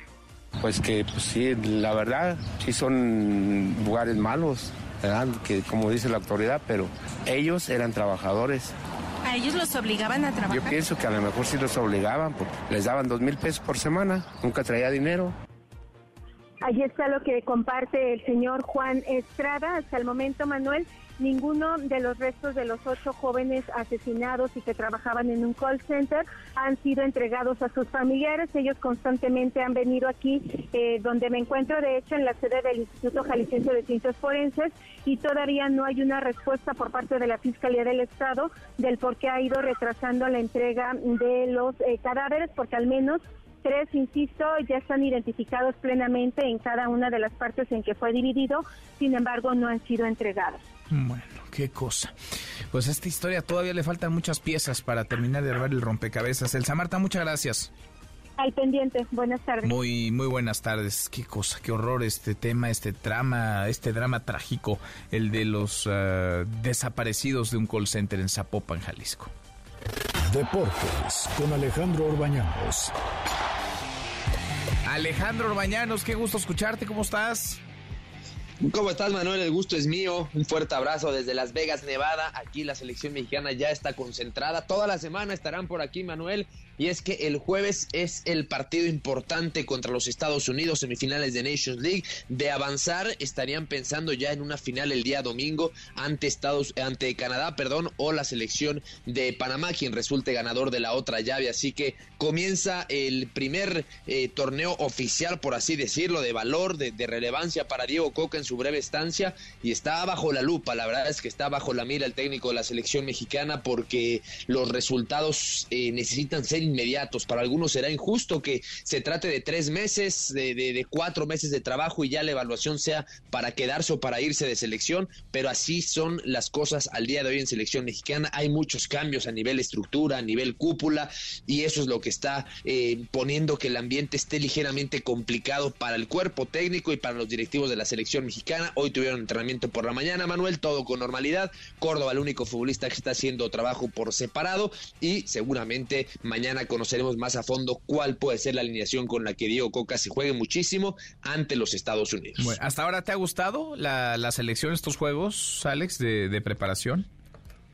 La verdad, Manuel, es que han sido juegos con, con muy poco evaluar. Son, uh -huh. son eh, convocatorias donde no ha estado la mayoría de los futbolistas que van a estar en estos torneos. Contra Camerún, por decir eh, ese ejemplo ante, en San Diego, solamente estuvo Luis Chávez de los que podemos considerar que van a ser titulares para el partido de Nations League. Es decir, son muy pocos los futbolistas que hemos visto. Jorge Sánchez tuvo algunos minutos, Henry Martin tuvo por ahí de 20, 25 minutos y es muy difícil evaluarlo de esa manera. Creo que será una prueba de fuego el día jueves donde si se gana va a haber mucho, mucho por rescatar, credibilidad que estará ganándose Diego Coca, que la afición empiece con este ambiente poco más positivo, es complicado después de lo que sucedió en Qatar, pero una derrota sí podría ser un tema anímico muy, muy complicado sí. para que esta selección pueda levantarse. Sin duda. Oye, a propósito de fútbol, ¿que Messi no va a ir al Mundial del 2026? Sí, la verdad es que ya, ya no sabíamos, Manuel, si realmente eh, este contrato nuevo con el Inter de Miami iba con miras hacia el 2026, el Mundial y la Copa del Mundo de los Estados Unidos, pero finalmente ya confirmó Lionel Messi que no, que, que, que, que, irá viendo cómo se dan las cosas, pero que en principio no irá al, proxo, al, próximo mundial, que después de haber ganado la Copa del Mundo con su selección en Qatar, ya se siente plenamente satisfecho y, y, y que ya dio lo que tenía que dar con la selección de Argentina. Así que los que pensaban y soñaban que Messi podía llegar a un sexto mundial, pues habrá que quedarse con las ganas Digo, esto puede cambiar, las declaraciones y el momento puede eh, dar un giro eh, radical, pero la verdad es que ya con el ir a la MLS eh, nos denota y nos da un, un, mensaje claro de que va a dejar de competir al alto nivel, de que va a seguir disfrutando del fútbol, pero ya en otras circunstancias y que difícilmente podamos verlo ya a un nivel alto. Yo creo que su despedida con la selección de Argentina, este es ya título personal y una opinión, me parece que se va a dar en la Copa América del 2024. Pues sí, esperemos que con el, con el campeonato, ¿no? Después de ya haberse consagrado como, como campeón eh, del, del mundo. Y se acabó la NBA y se acabó muy emocionante la NBA, siempre, Alex. Sí, finalmente ya tenemos al nuevo ganador. Llegó el anillo para los Nuggets de Denver, un Nikola Jokic espectacular. Cinco juegos, se combinó todo para que se cumpliera en su casa con su gente. Así que eh, la victoria que llegó por parte de los Nuggets el día de ayer, 94 a 89, fue dramático al final, como fue prácticamente toda la serie. Aunque, bueno, pues siempre se dejó ver que los Nuggets llevaban esa ventaja, esa superioridad y que eran el equipo que llegaba mejor planteado para poder llevarse estas finales y este anillo, el primero para la franquicia, así que en Denver mucho por festejar, en Miami, bueno, seguramente muy tristes por la derrota, intentaron, lucharon, pero siempre se vieron superados, eh, lograron por ahí empatar la serie en el juego número 2 uh -huh. y a partir de ahí fue todo, absolutamente todo de los Nuggets. Pues sí, más que, más que merecido. Los escuchamos en un ratito más, Alex. Seguro, Manuel. Un abrazote. Alejandro Orbañanos. Los escuchamos en un rato, por supuesto, al término de este espacio. La hora con 33 pausas. Antes, una vuelta por el mundo de la mano de mi tocayo Manuel Marín. Y volvemos. Ahí más. Internacional. Por primera vez en la historia de los Estados Unidos, un expresidente enfrenta cargos federales. Se trata del expresidente y candidato a la presidencia Donald Trump, quien enfrenta 37 cargos por robar y ocultar documentos clasificados que se llevó de la Casa Blanca. Aunque Trump fuera declarado culpable y terminara en la cárcel, aún así podría competir por la presidencia y hasta gobernar desde prisión. Las fuerzas rusas chocan nuevamente contra el ejército ucraniano. Inició su ofensiva para intentar recuperar los territorios anexados por parte de Rusia al este del país. Mientras tanto, el presidente Vladimir Putin reconoció que su país está quedando sin municiones y que su gobierno pudo hacer más para evitar los ataques de drones en su territorio. Ciertamente no hay nada bueno en esto, pero en principio se podría haber supuesto que el enemigo se comportaría así y se podría haber preparado mejor, estoy de acuerdo. Pero el problema se resolverá.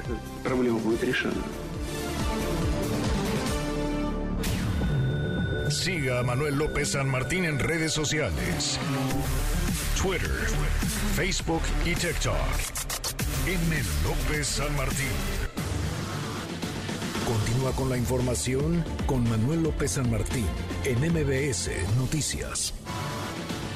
MBS Noticias con Manuel López San Martín. Continuamos. Seguimos, cruzamos la media hora con 35 en Morena. Arrancaron, arrancaron hace buen rato. Este domingo aprobaron el método para elegir a su candidato presidencial. También las fechas. A más tardar este viernes, viernes 16 de junio, deberán separarse de sus cargos todas y todos quienes aspiren a ser candidatos a la presidencia por la 4T. Y el lunes arrancan pues arrancan recorridos por el país, que en realidad es el inicio de las campañas, aunque la legislación electoral dice otra cosa. Por supuesto que en Moreno están eh, plenos, satisfechos y ya muy encaminados de cara a 2024, pero hay quienes han interpuesto recursos. Ayer el Movimiento Ciudadano eh, se quejaba, acusaba a Morena de estar transgrediendo la legislación electoral. Hoy lo hace el PRD. René Cruz, René, ¿cómo te va? Muy buenas tardes. Hola Manuel, amigos del auditorio, muy buenas tardes. Así es, la dirigencia nacional del PRD presentó este día una queja para solicitarle al Instituto Nacional Electoral que cancele el proceso interno de Morena para la elección de su candidato a la presidencia de la República. Ángel Ávila Romero, representante del Sol Azteca ante línea, destacó que con este proceso Morena está incurriendo en un fraude a la ley toda vez que las precampañas inician en la tercera semana de noviembre Además de que en los estatutos de ese instituto político, pues no existe la figura de coordinador de defensa de la cuarta transformación. Escuchemos. Que lo que Morena hace es un fraude a la ley, fraude procesal. Morena durante otros procesos electorales, principalmente en los estados, ha hecho procedimientos similares, es decir, eh, designa una persona que la denomina coordinadora de la cuarta transformación en el estado, pero esa coordinación termina siendo el aspirante de Morena al cargo de elección popular. Hoy nosotros estamos solicitando al Instituto Nacional Electoral que eh, fije medidas cautelares para detener de manera inmediata el proceso interno de Morena.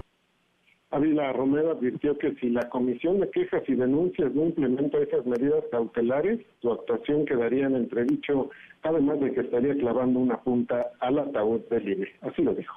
Esta sería la punta al ataúd del Instituto Nacional Electoral, porque entonces, si no se toman cartas en el asunto, el INE quedaría en entredicho y quedaría como una instancia que no tendría la capacidad legal ni moral de frenar un proselitismo desbordado, sin límites legales, y entonces entraríamos a una contienda electoral que, que fuera como la ley de la selva, en donde cada partido y cada precandidato pudiera hacer lo que quisiera, porque la autoridad electoral fuera omisa a las violaciones evidentes a la ley.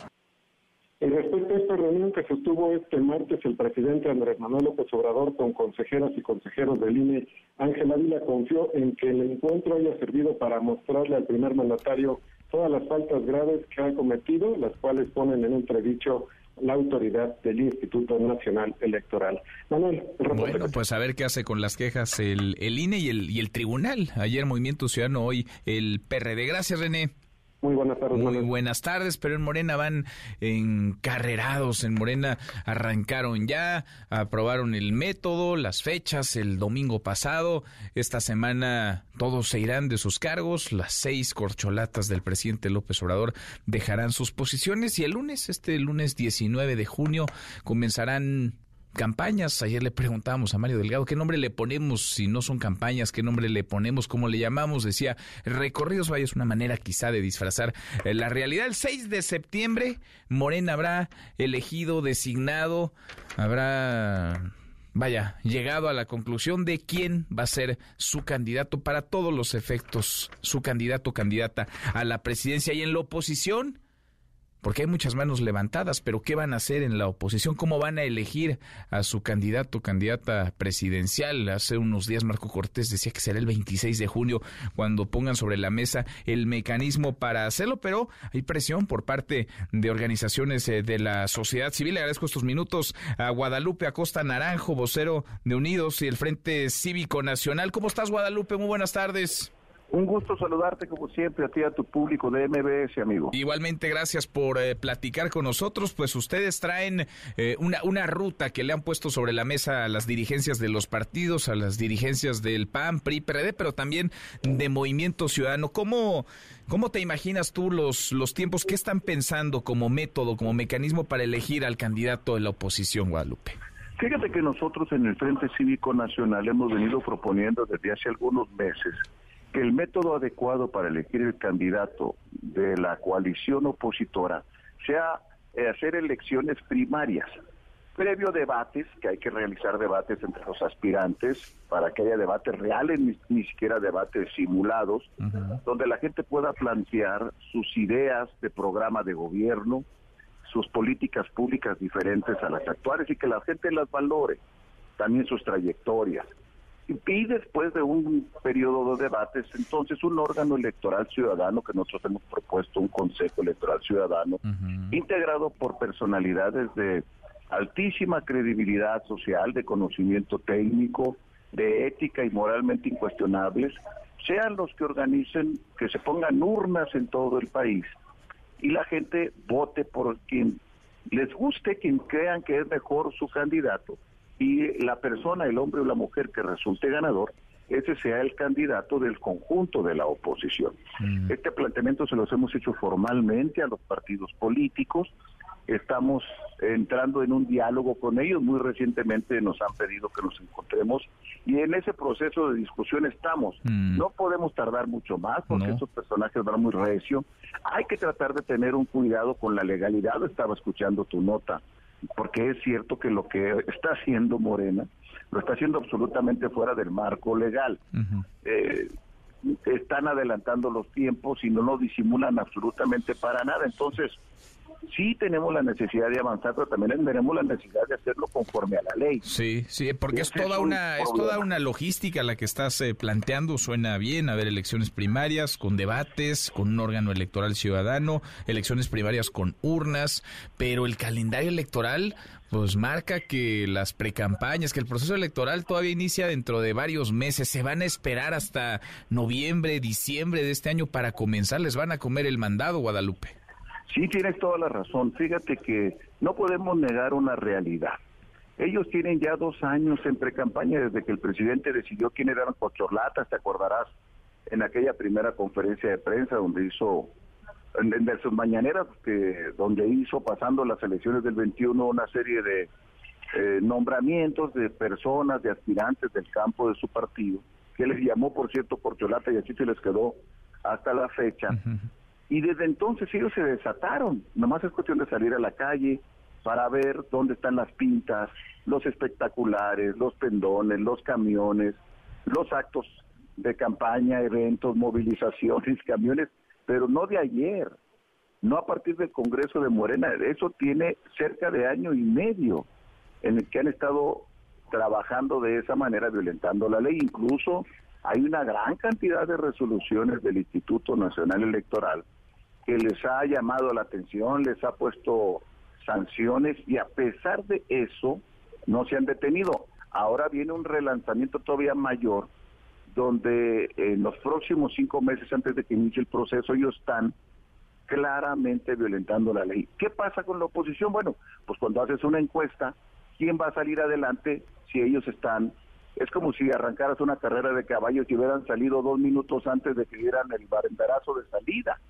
Pues es evidente que en cualquier encuesta en este momento Morena y sus aspirantes están por encima de los aspirantes de la oposición que no han hecho esta circunstancia ilegal y por lo tanto estamos en una absoluta desventaja de inequidad electoral. Ahora, Morena dice que el 6 de septiembre tendrá ya definido a su, a su candidato. Estás planteando y suena, digamos, sensato y lógico, porque además hay un montón de manos levantadas. Lili Telles, Santiago Krill, Enrique La Madrid, Miguel Ángel Mancera, eh, Beatriz Paredes, Claudia Ruiz Más. Hay un montón de manos levantadas, debates, pero, pero debates entre cuántos, entre 15, entre 20, y cuántos, y cuántos debates. Y, y no los van a romper más eh, de lo que los pueden unir estos debates, Guadalupe? Fíjate que yo creo que no, yo no creo que el de, la discusión de las ideas, los debates, la confrontación democrática de proyectos y de propuestas sea algo dañino. Yo creo que lo dañino es que se renuncie a, las, que los aspirantes a, dirigir este país no puedan entrar en, en confrontación de ideas con otros aspirantes. Los debates están hasta regulados en la Constitución porque más que un derecho de un partido o de un candidato es un derecho de los ciudadanos saber a quién vas a elegir, qué piensa, qué propone, cuáles son sus, sus fuerzas, cuáles son sus debilidades. Ese es un derecho de los ciudadanos que de Morena se renuncia a la discusión de las ideas no es un paso hacia una mayor democracia, es un paso a un mayor control, control de daños internos que privilegian eso sobre pues los derechos de los ciudadanos. Tenemos una contra, un problema legal en la, en la oposición que hay que tratar de resolver. Yo creo que haciendo las figuras legales correctas se puede iniciar un proceso sin violar la ley, retrasar más ese, ese ejercicio también hace cada vez más evidente la desventaja y la inequidad electoral. Eh, en esas circunstancias estamos tan difíciles y por eso nosotros insistimos, en el momento que sea, va a ser mucho más poderoso si aquí hay debates y allá no hay debates, y mucho más poderoso si allá hay solamente el dedo divino del Señor envuelto en una encuesta y acá hay una votación, una consulta directa a los ciudadanos. Contra el autoritarismo el mejor antídoto es la democracia y la oposición debería de apostar a la democracia y no a decisiones autoritarias. Bueno, pues eh, lo veremos y lo seguimos platicando, Guadalupe. Por lo pronto ustedes traen una, una propuesta. Vamos a ver si hay eh, sensibilidad de las dirigencias de los partidos, si hay eh, oídos que reciban con eh, con interés esta, esta propuesta que están ustedes eh, planteando y que están ustedes empujando. Gracias, eh, gracias Guadalupe, gusto en escucharte. un, gusto como siempre y un saludo a tu público. Igualmente, muy buenas tardes Guadalupe Acosta Naranjo. Cuarto para la hora, pausa, volvemos, volvemos, hay más. Redes sociales para que siga en contacto: Twitter, Facebook y TikTok. M. López San Martín. Continúa con la información con Manuel López San Martín en MBS Noticias. Ya estamos de regreso. MBS Noticias con Manuel López San Martín. Continuamos.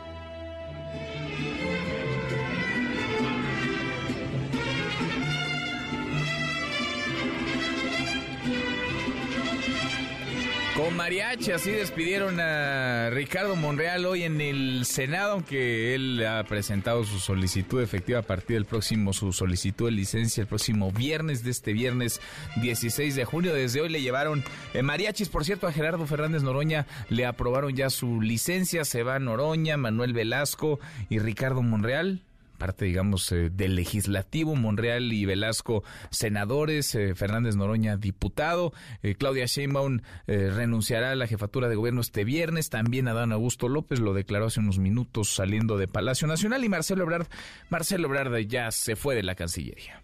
La opinión de Alberto Beñé con Manuel López San Martín. Alberto Beñé, querido Alberto, qué gusto escucharte. Pues Morena, por si alguien todavía lo dudaba, Morena ya está en 2024. ¿Cómo te va? Qué gusto saludarte, Manuel. Muy buenas tardes. En efecto, ya está en 2024. Y déjame hacer un par de reflexiones, una de orden político, otra legal. Eh, me parece de llamarlo eh, como en ejercicio pleno de su poder político, el presidente López Obrador amarró a los del PP y a los del Verde, sumó a dos prospectos suyos ya no da, digamos, ningún eh, espacio para que se vayan por otro lado después de la mala experiencia que tuvieron en Coahuila. Eh, por otro lado, pues ah, desde hace semanas eh, había con mucha facilidad sometido a Ricardo Monreal para que ya se alineara por completo y lanza una propuesta que el Consejo Nacional de Morena aprueba en donde otorga Uy, se está cortando. A ver, vamos a recuperar a Alberto Beño, por favor, a ver si me ayudan a tener una línea que tenga un poco de mejor, de mejor recepción eh, para así escuchar, porque parece que el presidente López Obrador pues trae sí el control de la, de la sucesión, de los tiempos, del método. El presidente López Obrador que se sentó a la mesa el lunes de la semana pasada con los suyos y que el domingo a través del Consejo Nacional de Morena avaló pues eh, un mecanismo que garantiza por lo menos hasta ahora Alberto eh, la unidad del presidente digamos como ese factor de cohesión dentro de la 4T así es lo que parece haber logrado el presidente es conjurar su mayor temor que era un riesgo de división de ruptura. Y para ello tuvo que hacer algunas concesiones a Marcelo Ebrard que me parece que sí emparejan más o menos el piso eh, hasta cierto punto, porque ya había una ventaja ganada por Claudia Sheinbaum en todos estos largos meses en donde ya se han promocionado eh, los aspirantes de Morena, las demás corcholatas. Pero lo cierto es que una encuesta abierta, una encuesta en urna, con cuatro encuestas espejo, eh, con, con estas condiciones, con la separación de los cargos públicos, me parece que sí lo colocan en una condición mucho más pareja. Pero el problema legal no es menor, querido Manuel, porque eh, eh, eh de, facto estamos frente a unas precampañas y las precampañas no deben iniciar conforme a la ley, sino hasta finales de noviembre. Es una simulación y es una simulación que no solo tiene que ver con actos anticipados de campaña, sino también con recursos, Manuel. ¿De dónde van a salir todos los recursos? Primero, todos los que ya se han ejercido para plagar de espectaculares carreteras, grandes vialidades en todo el país de las colcholatas, y ahora estos, estos recorridos informativos que no son otra cosa que actos de campaña. Y con un riesgo para Morena. Eh, siempre está el riesgo de la guerra sucia, no hay que descartarlo, porque son 70 días de estos recorridos informativos en donde creo que sobre todo los equipos de Claudia Sheinbaum, de Marcelo Ebrard, no van a observar rigurosamente las recomendaciones para hacer un ejercicio de competencia informativo limpio y sin confrontación. Es decir, digamos, en el papel se sella la, la unidad, se asegura no habrá confrontación, no va a haber debates, eh, por supuesto, pero se dice no habrá choque, no habrá fractura, pero en, en los hechos quizás sí veamos ese contraste no solamente de propuestas, sino de, de perfiles. Así es, yo, yo creo que sí, es una lástima que no haya debates. Digo, si ya van a hacer un ejercicio informativo, debería haber debates para contrastar más directamente las capacidades y las ideas, pero por lo pronto creo que si bien se conjuró por ahora, se resolvió el tema de la unidad y creo que el presidente del observador echando mano de todo su poder lo hizo con eficacia pero me parece que persiste el riesgo en estos 70 días de que haya desgaste y confrontaciones. Pues eh, veremos cuánto dura ese piso parejo que por lo menos ahora han, han eh, colocado en, en, Morena, aunque sí había, digamos, un, algunos escalones que no estaban alineados eh, desde hace un buen rato. Querido Alberto, gracias como siempre. Gracias a ti, Manuel. Un abrazo. Buenas tardes. Abrazo. Buenas tardes. Es Alberto Beñé. Cinco para la hora. Ya ver, nos vamos, revisamos lo último de la información.